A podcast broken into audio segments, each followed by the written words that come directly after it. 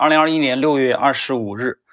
呃，我们今天继续约翰波伊克啊这部名著《至高无上》第二部的，今天是第二十二集啊。在上一集我们讲了这个本书的第十章啊，第十章的后半部分就是呃吉姆罗贝尔的啊这个领悟。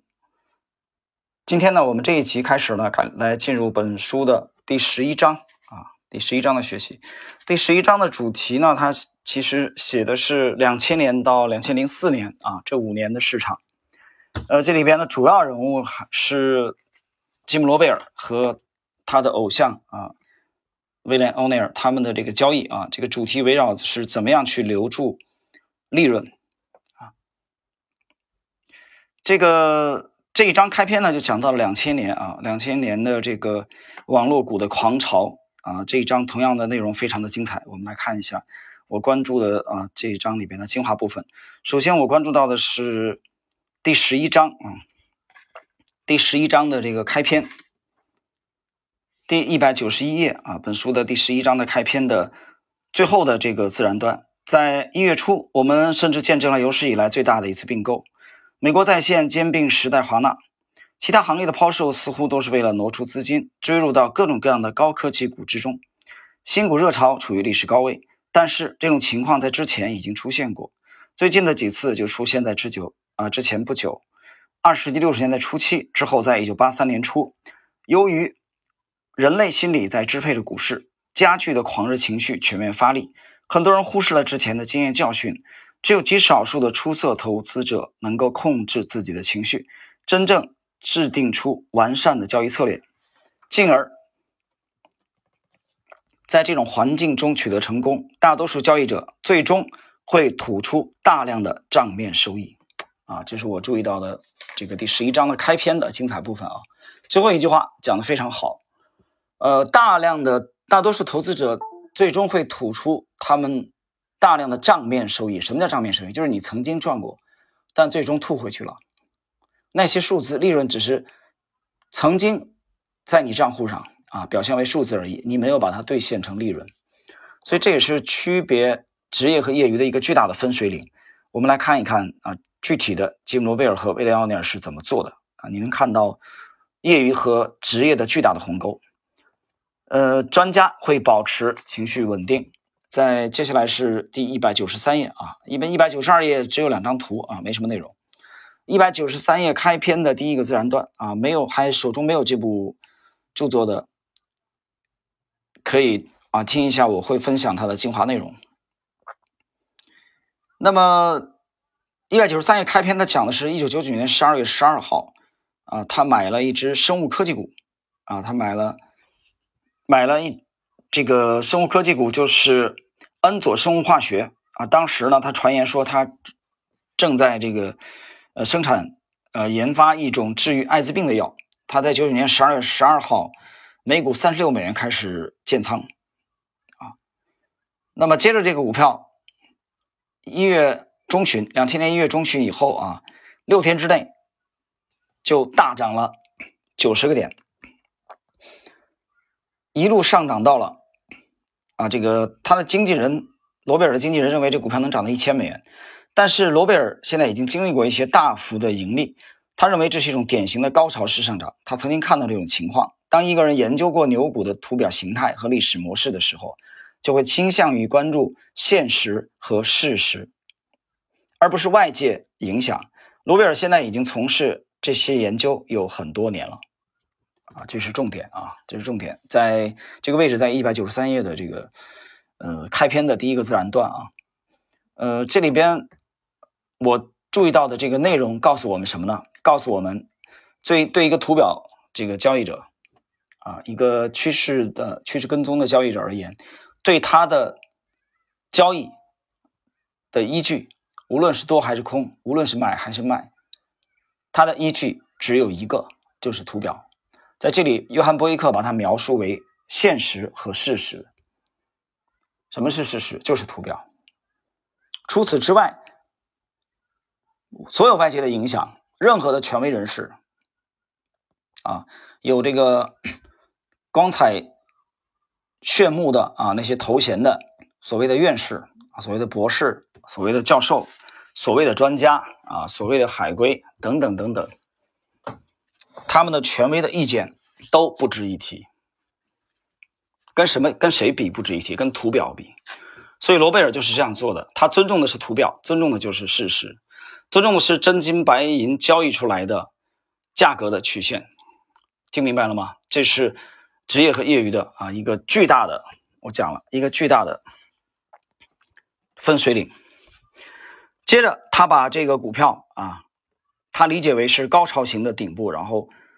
卖出了全部的头寸，获得了巨额的短线利润。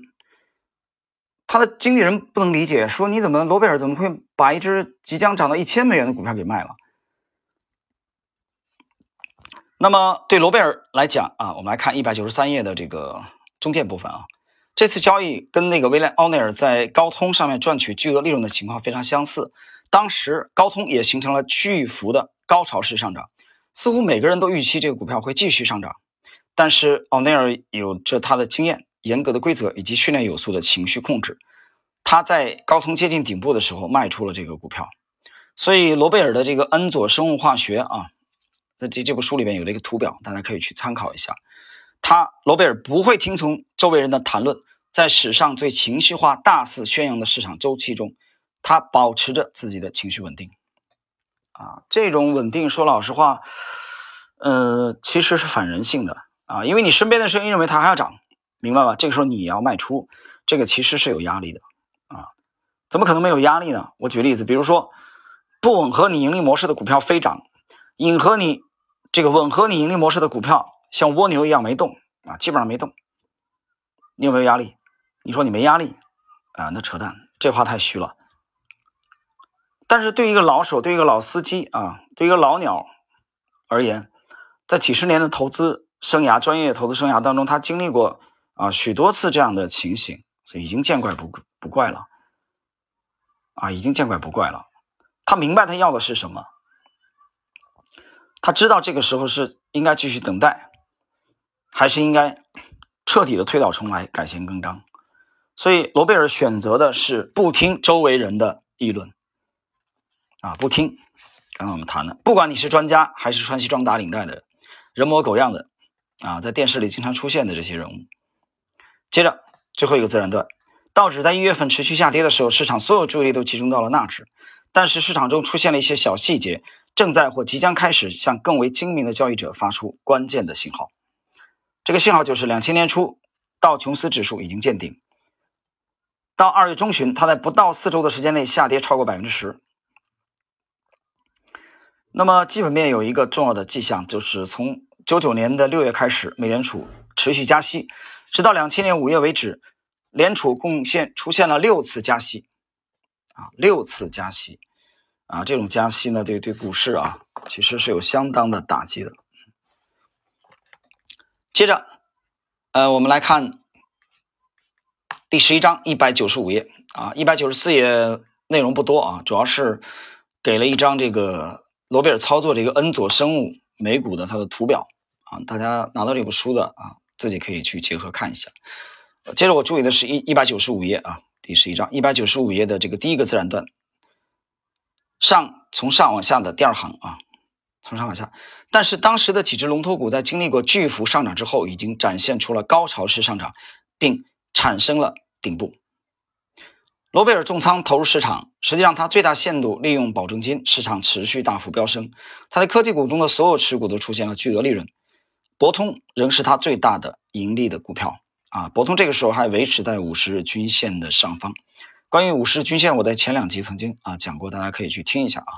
包括近期我们在更新的这个马克米勒维尼的动量大师精华解读里边，也谈了不止一次对均均线的这个呃解读，大家可以去听一下啊。接着一百九十六页第一个自然段第一行倒数第三个字，吉姆罗贝尔之前还没有经历过像这样的高潮式上涨的市场，但是他同样不会回吐自己丰厚的回报。他几乎开始相信高潮式上涨的股票已经变成了市场的常态，因为几乎所有的持股都在同一时间内的高潮式上涨中加速上冲。他之前看到过高潮式上涨，并且我们已经看到他在一些交易中取得了丰厚的利润。但是他从未在一次交易中就见证过如此多的利润。在但是三月十四日最终改变了他的观点，当天博通出现暴跌，下跌二十九个点。实际上他的账户啊，这个有巨额的这个增加啊，对他来讲，事实就是这样。他现在知道自己正处于市场的顶部，他的很多其他持股也在当天跳空高开，但是之后同样出现了逆转。单独的价量走势已经向他发出了警示性信号。之后他知道这次并没有什么不同，历史即将再次自我重复。停顿一下啊，精华，这是精华内容。你看，整个这部书啊，约翰·波伊克像一个祥林嫂一样的不断的在重复这句话。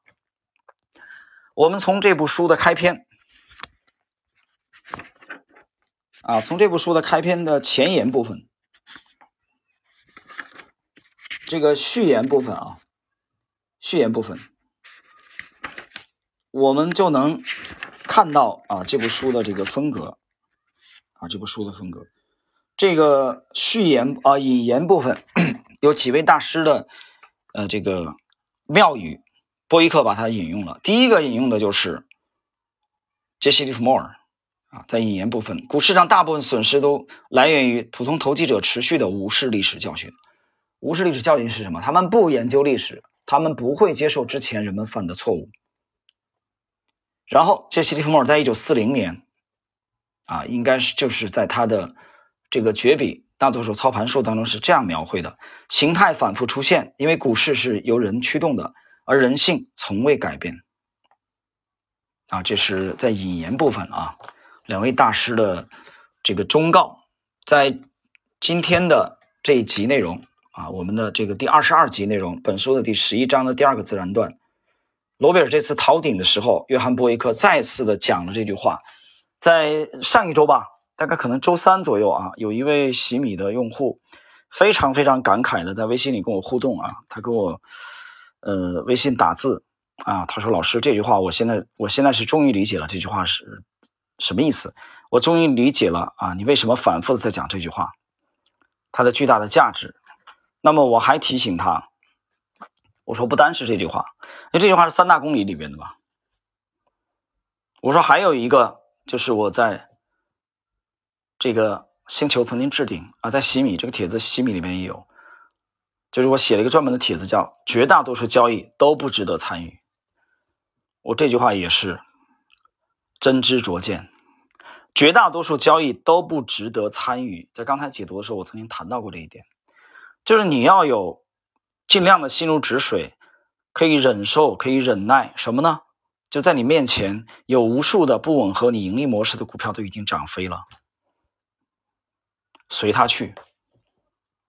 但是属于你盈利模式的钱跑不了，你好好琢磨琢磨这句话啊。好，接着我们来看，刚才讲到历史再次重演，就在第二天，罗贝尔卖出了几乎所有股票，仅仅一天之内就从百分之两百的多头的头寸啊，他用了保证金嘛，转变为百分之一百的现金头寸，他在博通这个股票上就赚得超过一百万美元。或者说，在这只股票上，他赚了将近百分之两百。那么，他卖出所有股票的时候，他的总的个人账户的市值已经超过了两百万美元。啊，令人感慨啊！短短的三年之前，一九九七年，他最终开始扭转自己的局面，扭亏为盈的时候，他的账面只有一万四千美元。啊，之前他亏了六七年的时间都没赚钱啊，怎么交易都是亏。唯独的区别就是亏多亏少，所以我觉得回首往事啊，令人感慨啊，唏嘘不已。罗贝尔短短的三年时间，从九七年到两千年的两百万美元，从一万四做到了两百万美元，啊，他他，所以他非常的感慨。罗贝尔最终赚了大钱，多年来的持续努力工作帮助他实现了目标。那么随后呢，就是在两千年三月份。啊，他也让他身边的客户卖出股票兑现利润，而且在两千年随后的大部分时间，三月份卖出股票之后，啊，他大部分时间都置身于市场之外。那么，在一百九十七页的第一个自然段啊，结束这部分内容的时候，有了一句话，就是博伊克的描述：知道未来并不重要，知道趋势才重要。啊，你得知道趋势现在是向上还是向下。好了，各位啊，这是我们今天的啊第二十二集，本书的第十一章啊，吉姆·罗贝尔顺利的逃顶。今天我们这集内容就到这里。